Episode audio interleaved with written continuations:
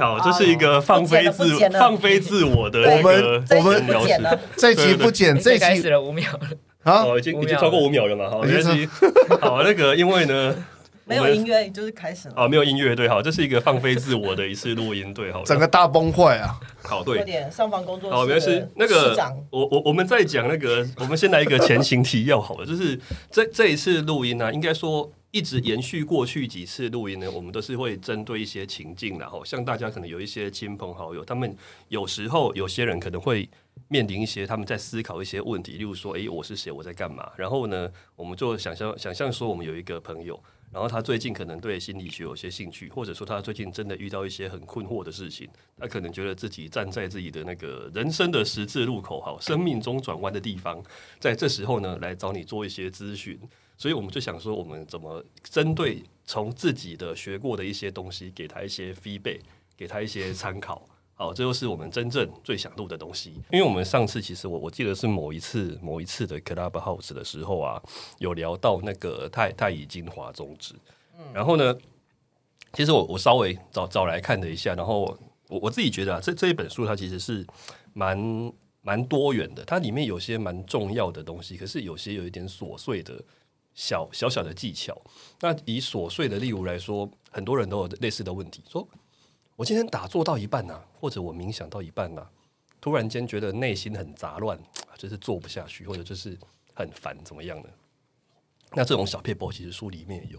他说很简单，你就是先不要打坐就对了，就是站起来到处走一走，然后等到你觉得 OK 的时候再回来继续做。就是这这种小 paper 也是写写在那个书里面的。然后例如说，有时候我们会讲说，诶，那我们打坐的时候眼睛究竟是要打开，还是要闭起来？那在这这种这种问题呢，书里面也有写，他是他的论点就是说呢，各位朋友，眼睛张开的时候啊，你会看着外面的一些人走来走去啊，或旁边的狗跑过去啊，会分心。但是呢，你如果眼睛呢整个闭起来的话呢，你可能过了五分钟之后，你就会睡着了。所以最好的情况下，应该是稍微睁开一咪咪，然后大概是你的眼睛呢可以看到你的鼻尖的状况下，这个时候来打坐呢是比较好的。你的精神就是可以集中，然后呢进入那一种类似好类似将睡未睡，就是好像要睡觉，又好像没睡觉，好像醒着又没有醒着，这一种比较适合静坐的这种内心的状态。所以书里面讲说呢，其实有有些人告诉我们打坐要看鼻尖呐、我们并不是为了看鼻尖而看鼻尖，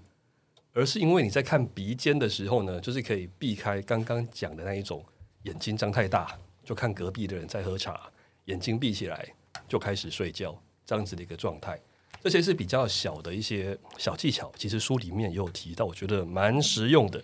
因为里面有一些修行的的东西，我们今天就不去多讲。其实因为这种静坐的技巧，其实还是要亲自带啊。那有机会我们就真的实体开课程的时候，再来带大家体验一下。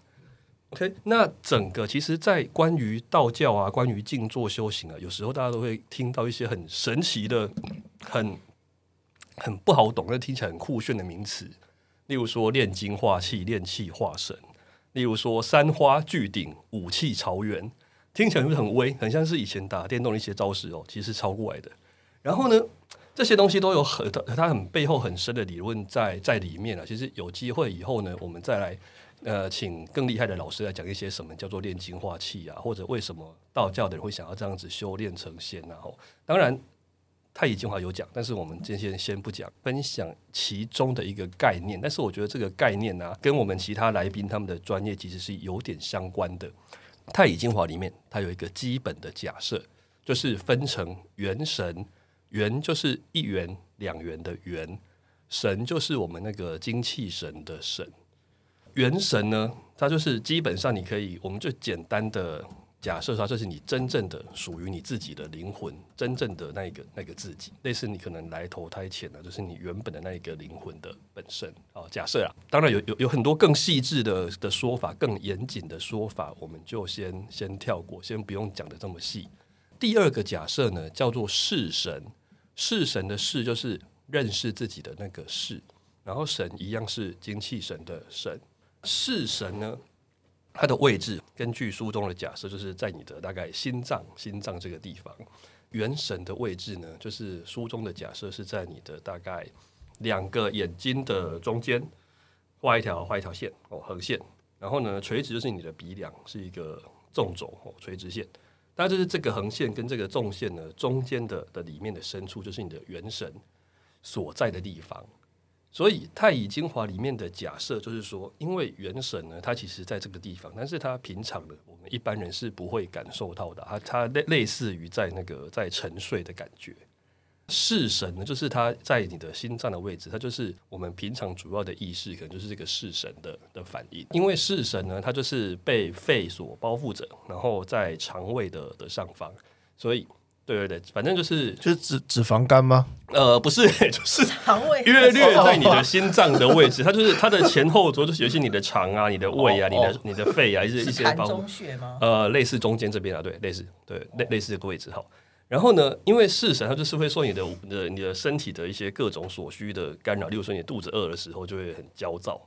所以你此时此刻觉得很焦躁，你变成一个暴躁易怒的人，就是说。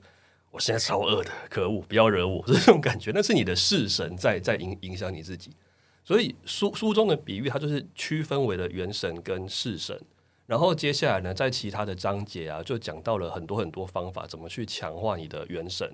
然后他把，例如说有一些调息，吼息就是他把它拆成自己的心，就是息。所以你的心跟你的息是有点关联的。所以某个章节讲这个，那一样，这个太技术性，我们先跳过。那另外一种叫做回光，回光就是呃，我知道有些人在这个时候会想起“回光返照”四个字啊，但是不是那个不是那个意思，回就是那个回复回回来的回，光就是那个光明的光，那就是回光，就是运用它里面教的方法，你就想象全部的那一些光啊，那些能量啊，都集中到你自己的元神这个地方，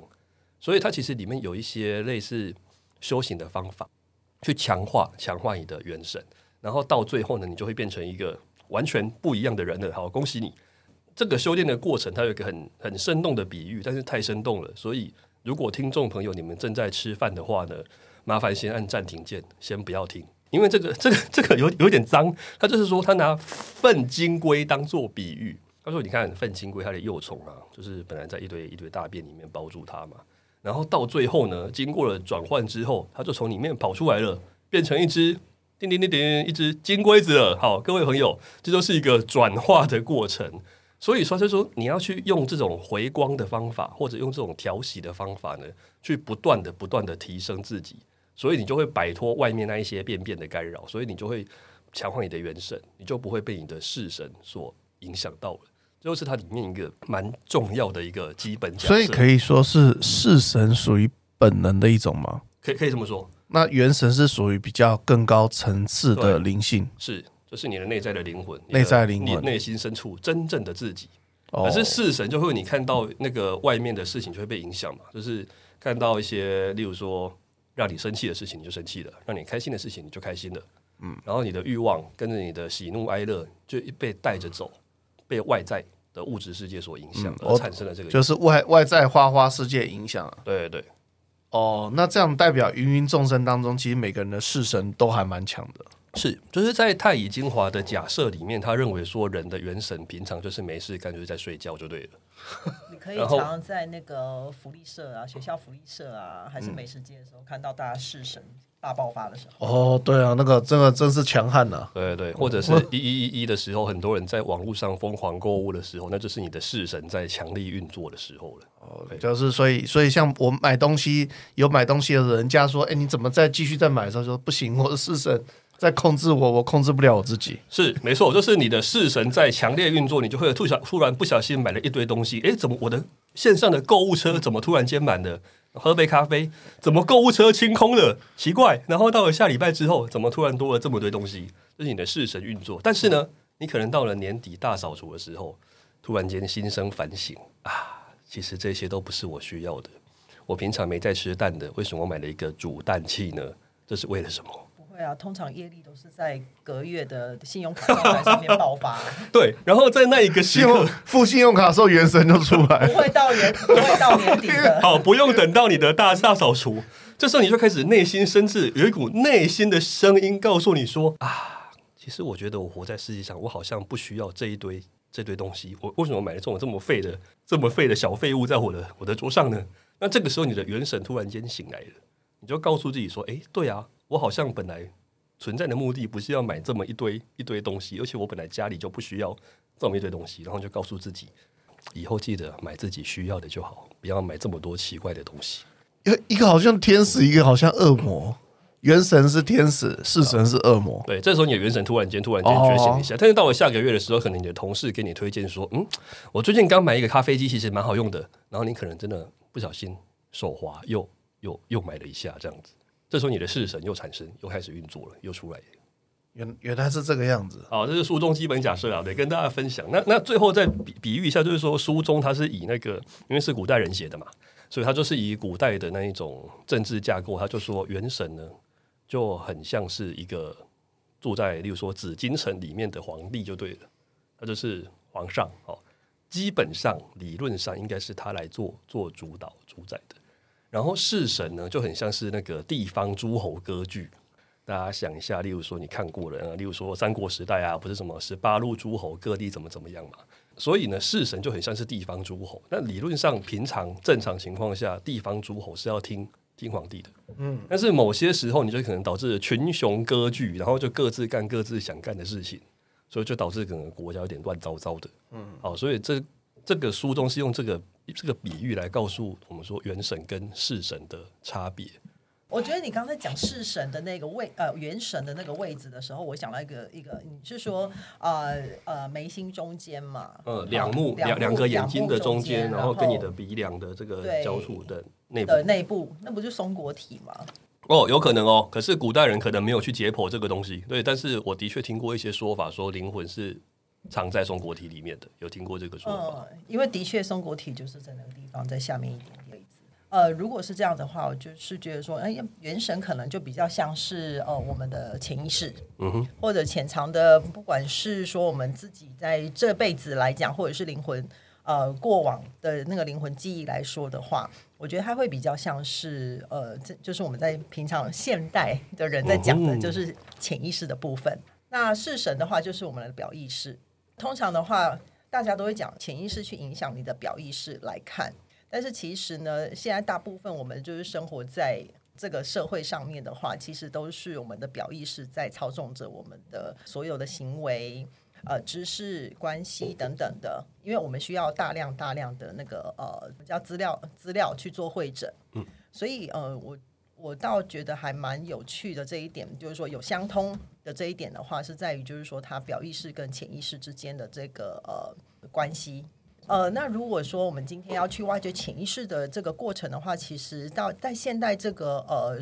科学进展到这个程度的话，其实并不难，并不难。那在呼应到刚刚呃前面在提到的呃，如果我们今天在不管是打坐也好，冥想也好的话，其实当我们的呃发挥了一个潜意识的一个功能存在的时候，呃，其实它会自己说话。那这个这个过程当中的话，如果说自己觉得很难达到的过程的话，我个人认为就是催眠师就是你一个很好的引导者。其实大家对催眠这件事情来讲的话，都有一点多多少少的误解。第一个大误解就是，